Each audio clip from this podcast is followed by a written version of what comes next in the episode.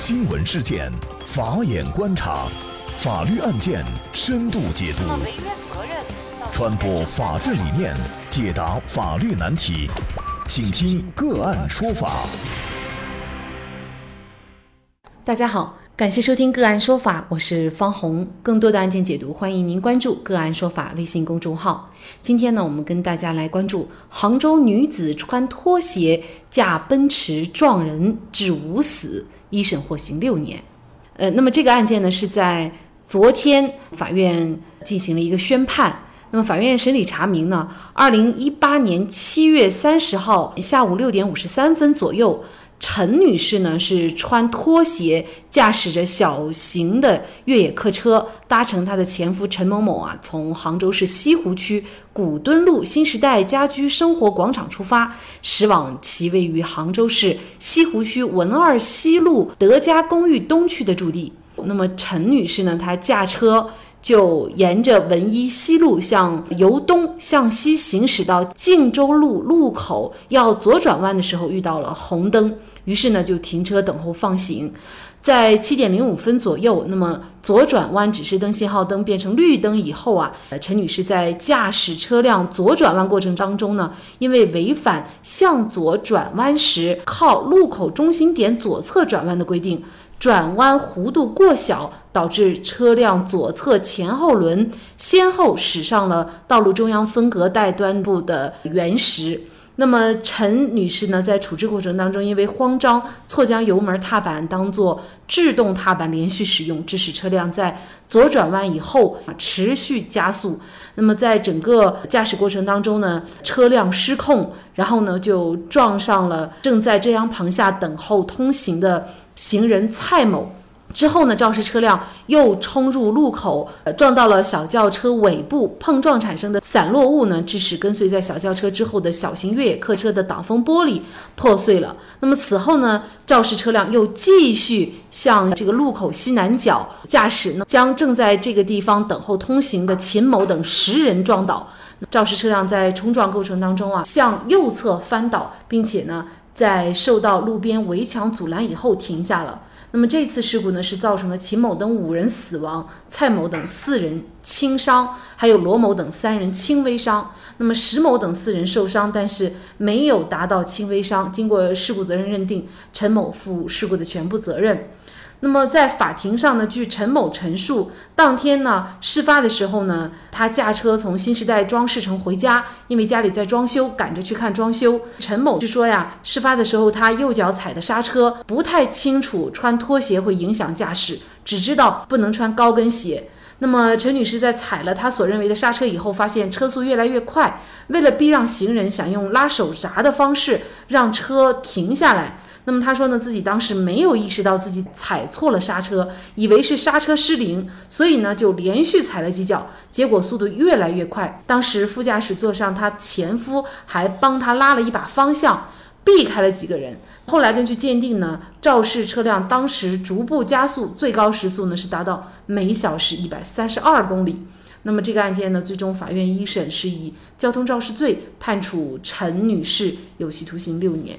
那么，就这个案件判决一出呢，呃，引起了广大网友的一些质疑啊，就是大家都会觉得，为什么造成五人死亡、四人轻伤这么严重的后果，陈女士才仅仅判了六年？那么，甚至有网友说，如果和一个人有仇，那么开车把他撞死了，是不是六年就出来了？就是相关一系列的法律问题呢，今天我们就邀请云南舒缓律师事务所主任杨慧明律师和我们一起来聊一下。杨律师您好，大家好。感谢杨律师。应该说，这起交通肇事案件造成的这个后果是特别特别惨重的啊！本案是以交通肇事罪定罪的。为什么这个案件最终，嗯，像网友所质疑的，只判了六年？那么，在这样我们从新闻里边经常看到的车辆失控之后冲撞多人这类型的这个事件，那么它的后果往往都是非常严重的，都是造成了多人的这个死伤。那么我们要看到的就是说，后果同样严重的情况下，那么为什么会出现说这个量刑差别会比较大？有的呢判到最高的死刑，有的呢就像本案当中，他只判了一个六年。那么为什么会出现这样一个情况？那么简单的一个解释的就是，他所触犯的罪名是不一样的。那么在这里的话，我就简单的驾驶车辆构成犯罪的情况下，他所会触犯的这个罪名，简单的做一个介绍。大概会涉及五个罪名，第一个叫做危险驾驶罪，第二个叫做交通肇事罪，第三个是以危险方法危害公共安全，第四个是故意伤害，第五个是故意杀人。那么这几个罪名当中，它的法定刑差别非常的大，最轻的是危险驾驶罪，它只是一个月到六个月的这样一个拘役。第二一个呢是交通肇事罪。交通肇事罪，那么它的一般的这个刑期是三年以下的。那么在逃逸或者说情节特别恶劣的这样一个情况下，它是三年以上七年以下。逃逸致人死亡，那么它最高刑期是十五年。另外的三个罪名，那么我们认为就是一个重罪了：故意伤害、故意杀人、以危险方法危害公共安全罪。这三个罪名最高刑都可以达到死刑。第二个方面，那么我们到底说他在这个事件当中定哪一个罪名是比较准确的？我认为呢，第一个就首先可以排除的两个罪名是什么？故意伤害跟这一个故意杀人。那么故意伤害、故意杀人，它都是故意犯罪。这个故意如何判断？那么我们要从案件的收集到的证据来看，最直接的证据是什么？是这个行为人的陈述，他的辩解口供。那么这个嫌疑人，我们注意到他很重要的一个表现，什么？事情发生之后，第一时间他是等在现场，并且是请求他的亲戚呢向公安做了一个报案，那么也就是最后被认定为了一个自首。而整个他的陈述当中，我们看不出来他有要故意剥夺他人生命或者故意伤害他人的这样一个故意。那么公安机关呢，其他方面也收集不到任何。能够证明他有故意实施这两类犯罪的这样一个直接的证据，因此这两个罪名，那么我们认为是可以直接进行排除，因为实在没有这方面的直接的犯罪故意的证据。第二个也可以很快可以排除的一个罪名是危险驾驶罪，主要规制的处罚的行为是有哪几个？是特定的四种，一个叫做醉驾，第二个从事这种校车或者是旅客运输的业务。然后呢，他出现一种故意的严重超速、超载的这样一个行为。第三个就是我们通常所说的飙车的行为。第四个，违规运输这个危险的化学品的这样一个行为。它只有这四种行为才规定为危险驾驶罪，它法定刑是最轻的，是六个月以下的这样一个拘役。接下来的我们要说的第三个罪名是交通肇事罪。那么交通肇事罪它是一个典型的过失犯罪。简单的来说，就是他违反交通管理法规，造成重大的人员伤亡或者财产损失这样一个行为。那么这个案子里面，他已经造成了五人死亡，构成交通肇事罪是很清楚的。那么我要说的第四点是什么？能不能把它认定为以危险方法危害公共安全罪？那么这个呢，我认为呢也不能。理由呢，主要从两个方面来看。那么第一个方面，就是要从这个故意犯罪与过失犯罪的这样一个界限来看。以危险方法危害公共安全，它是一个故意犯罪；而交通肇事罪是一个过失犯罪。过失犯罪就是他不但对这个行为它是过失的，对结果也是过失的。也就是说，他既不希望发生这起交通事故。同样也不希望发生那样一个严重的损害后果，这是一种典型的过失心态，不愿意、不希望。而另外一种叫做故意犯罪，故意犯罪，他不但对这个行为是他故意去实施的，而对造成的这样一个损害后果，他也是他希望或者放任的这样一种心态。结合到本案当中来看，那么这个行为人，那么从他后来所有表述来看，他都说他不愿意的。一个小错误层层叠加之后，最后造成了这样一个他完全不愿意的这样后果，这是他的直接口供。第二，对于发生那么多人死亡、伤亡的这样一个后果，他也是不希望的。那么从直接证据上来看，我们看不出来他有故意的这个成分存在。我们要讲的是第二点理由，像本案当中的这一个驾驶车辆肇事了，发生这么大的伤亡后果，这个行为能不能把它归入？以危险方法来危害公共安全这样一个定罪，我们对这样一这样一个刑法里面的一个兜底的规定，不能任意做一个扩大化的解释。那么我要说的是，到目前为止，最高人民法院只有把一种，就是说交通肇事的行为当中的一种行为，升格为以危险方法危害公共安全罪，是哪一种行为呢？就是醉驾当中的连续撞击行为。那么在本案当中，我们认为是不符合这一个条件的。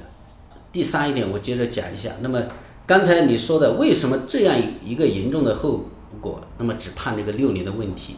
那么交通肇事罪有三个量刑档次，第一个是三年以下，第二个是情节特别恶劣或者是逃逸，那么三年以上七年以下，第三一个是七年以上的有期徒刑。那么在这一个案子当中，我们看起来的话，他没有逃逸。因为他是停留在现场，并且是主动打的，叫亲戚打电话报警，逃逸不构成。那么法律一个规定，情节特别恶劣的一个认定，就是他死亡两人以上，负全部责任的，就认为情节特别恶劣。因此，这个是构成情节特别恶劣。因此，它的法定刑是指三年以上，七年以下。那么在这样一个区间，到底量多少刑合适呢？看两个因素，第一个。他死亡后果是非常严重的，是死亡五人。法院我觉得首先考虑的就是顶格来判，可能考虑的是接近七年这样来判的。第二一个有没有从轻情节？目前看来是有两个从轻情节，一个是法定的，就叫做自首；另外一个叫做酌定情节，也就是在事故发生之后，他有积极赔偿的一个行为表现。虽然没有全部赔完，但对这个死亡的家属呢，其中好像有几个人是赔过，并且取得了这个刑事谅解书，有这样一个酌定情节。首先考虑接近七年，然后呢，这两个从轻情节结合起来呢，做了一定的从轻，最后判处六年。我认为这一个是比较适当的一个量刑的结果。我们从另外一个角度哈，就是无论撞死了多少人，就是他没有逃逸，那么他这个刑期就一下子就可以降到三到七年。对。交通肇事里边，只要不存在逃逸，即使后果严重，最高的他也就知道七年。为什么这样规定？因为我们国家刑法里面犯罪呢，大的范围分为两类，一类是过失犯罪，另外一类是故意犯罪。那么对过失犯罪，总的来说，它定的这个刑期都比较短。所以也有网友留言说，哈，就是。撞了这么多人才判了六年，那我想杀某一个人，我就开车去撞好了，反正也不会判多久。其实这种理解是完全错误的。对，是吧？你撞第一个可能是过失的，但是你接着去撞，那个行为就是一个故意行为。故意行为的话，你有可能就是我刚才所说的三个重罪，就是危害公共安全、故意杀人、故意伤害，最高是可以到死刑的。所以呢，不能简单的以这种情绪化的来来说这样一个道理。嗯，其实还有一个细节也是成了大家关注的一个焦点，就是他穿拖鞋来开车啊。那么我们很多人觉得，那你就是明知故犯呀。明明这个法律规定上是不允许你穿拖鞋开车的，你要穿拖鞋开车，那么他就有可能会发生这个后果。那么我就认为你主观恶意或者是故意的这个行为呢，我们只能认为它是一般的这一个违反交通管理法规的行为，还不能认为他是一个想通过穿拖鞋。故意制造一起交通事故的这样一个行为，因此呢，不能上升为这个重罪的处罚。所以我觉得通过这起案件呢，就是真的就是要提醒我们每一位驾驶员啊，一定要遵守交通规则。其实遵守交通规则不仅仅就是说你不扣分不罚款那么简单啊。其实像这起案件，它就是涉及到多条人命，尊重生命就是要遵守交通法规。好，那么在这里呢，也再一次感谢云南舒华律师事务所主任杨慧明律师。那也欢迎大家通过关注“个案说法”的微信公众号，具体的了解我们本期案件的图文资料以及往期的精彩案例点评。另外，您在生活工作当中遇到一些法律问题，都欢迎您通过添加幺五九七四八二七四六七幺五九七四八二七四六七这部电话号码的微信号向我们进行咨询和交流。给大家提供法律问题解答的都是我们节目邀请到的嘉宾了，他们都非常的资深、专业和负责任。感谢您的收听，我们下期节目再见。